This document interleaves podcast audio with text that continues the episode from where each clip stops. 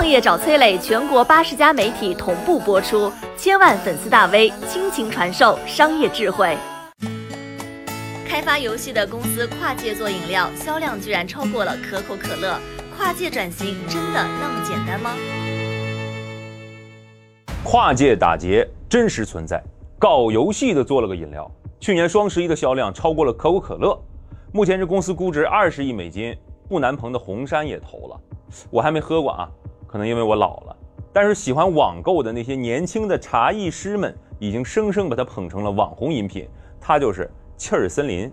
这气儿森林背后的老板呢，叫唐宾森。我为何如此确定呢？因为他名字里就有“森林”俩字儿。唐宾森八二年生，安徽合肥人。谜面：两个胖子猜一个城市。没错，合肥。哼，当年做游戏的时候啊，他还没想到，多年后他会用无糖饮料破解人们被肥胖支配的恐惧。他的成功呢，要从开心网时代说起。提到偷菜，如果你马上想到的不是真的去偷菜，而是十年前风靡的网页小游戏，那就说明其实。你很早就认识他了，在北航上大学的时候，唐宾森和小伙伴连着三年参加了国内的编程大赛，但是一无所获。小唐认为呢比赛不公平，于是2004年一咬牙去了法国戛纳参加国际编程大赛，哎，竟然真的一举斩获金奖，得到了25万的奖金。现在看起来呢，这点钱不重要，重要的是学校给了他保研的资格。而这一次出海经历呢，也给唐宾森之后的商业策略带来了不小的影响。在研究生期间呢，小唐在学校地下室成立了公司，疯狂的开发各种各样的网页小程序。十个里面死了九个，哎，还有一个活下来了。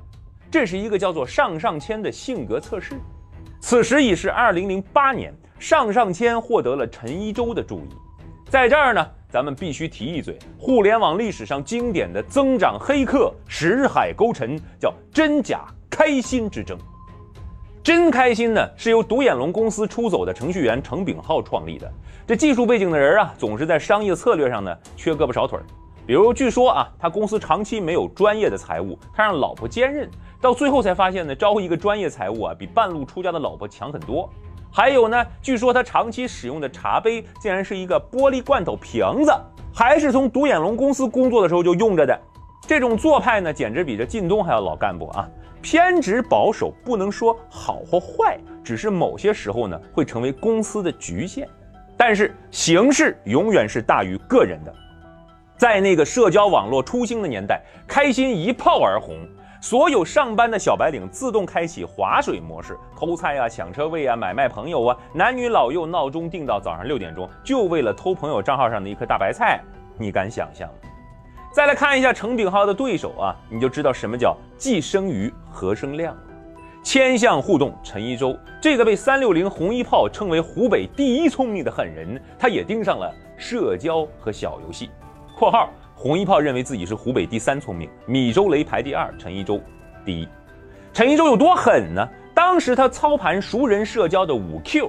趁着当时做校内的袋鼠王穷，付不起带宽费，直接低价把校内给买下了，转手打包向软银融资四亿美元，又吃下了猫扑等等，合并为人人，直接干到上市。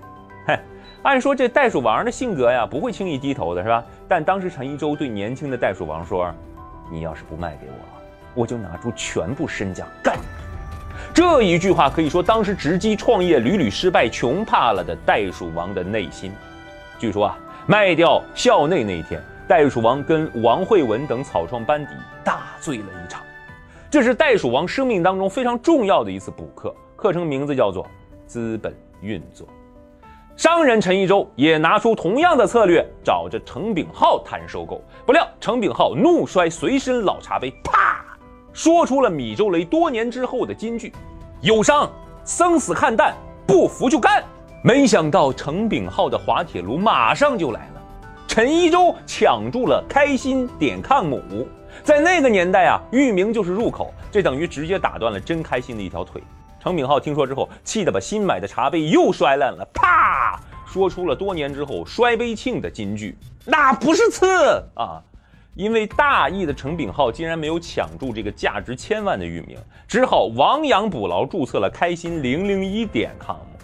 啊，谁是真的，谁是假的？你混了哈！保守估算，这次失算造成了几千万用户的流失，这就是假作真实，真亦假。开心晚了，不开心！此时呢，唐宾森终于有了用武之地。他的那个上上签在陈一舟主办的插件大赛当中引起了关注，随后他就得到一块肥肉。当时在校内呢，已经有一个开心农场了，是有一个叫五分钟的公司开发的。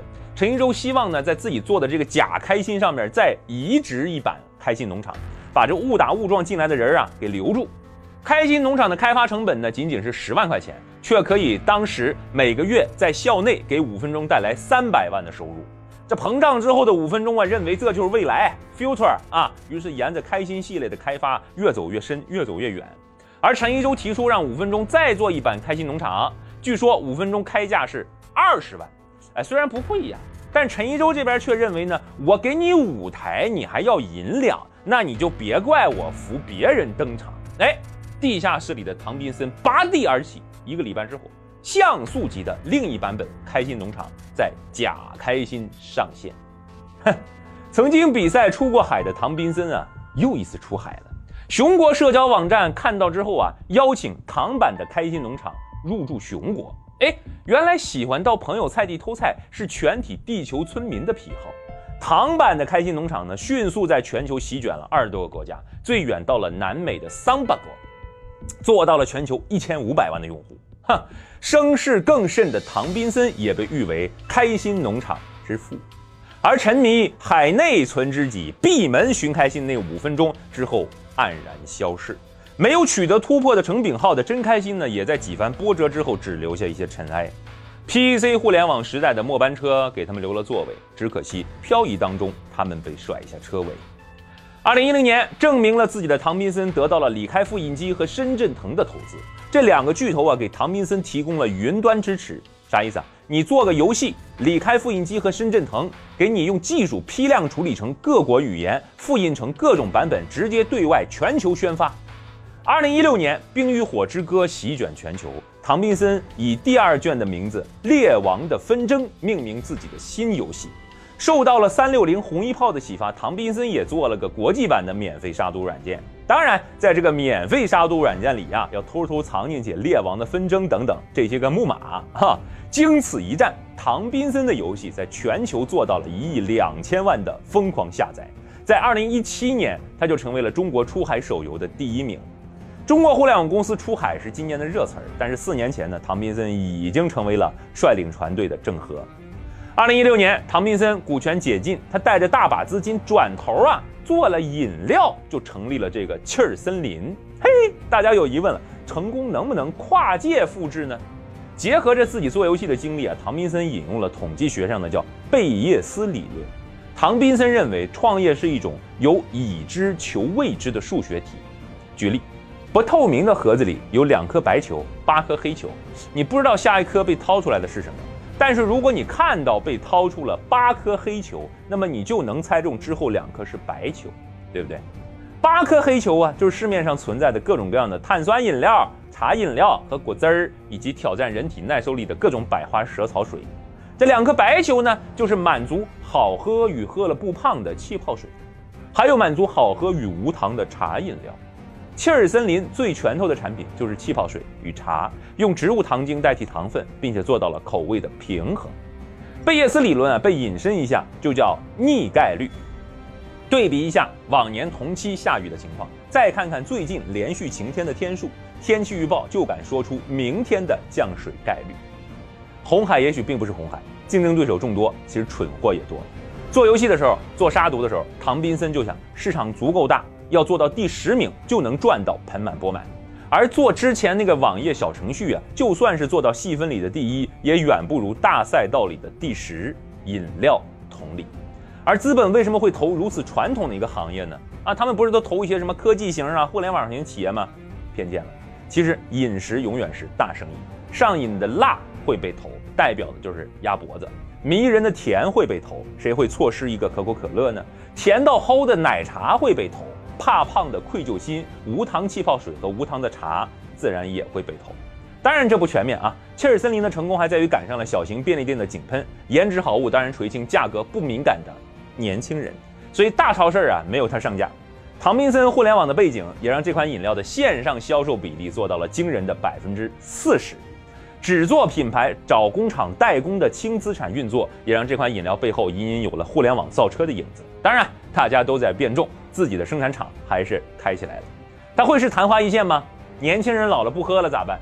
中年人茅台曾经问杭州马如何打开年轻人市场，杭州马回答：不用担心，世界上的年轻人总会变老。年轻消费群体占多数的 OV 手机被问到：“年轻人老了不用你的手机怎么办？”OV 则回答：“不用担心，世界上永远有年轻人。”我是商业小纸条，我在很多平台去分享过创业方面的课程和经验，比如说抖音、快手、百度、阿里、腾讯等等。我把主讲内容呢整理成一套音频课程，里面谈到了如何创业、如何做副业。以及优质的一些项目剖析等等，相信会对你有所帮助。下拉手机屏幕，在节目简介里添加我的个人微信，这套课程可以免费给你一份。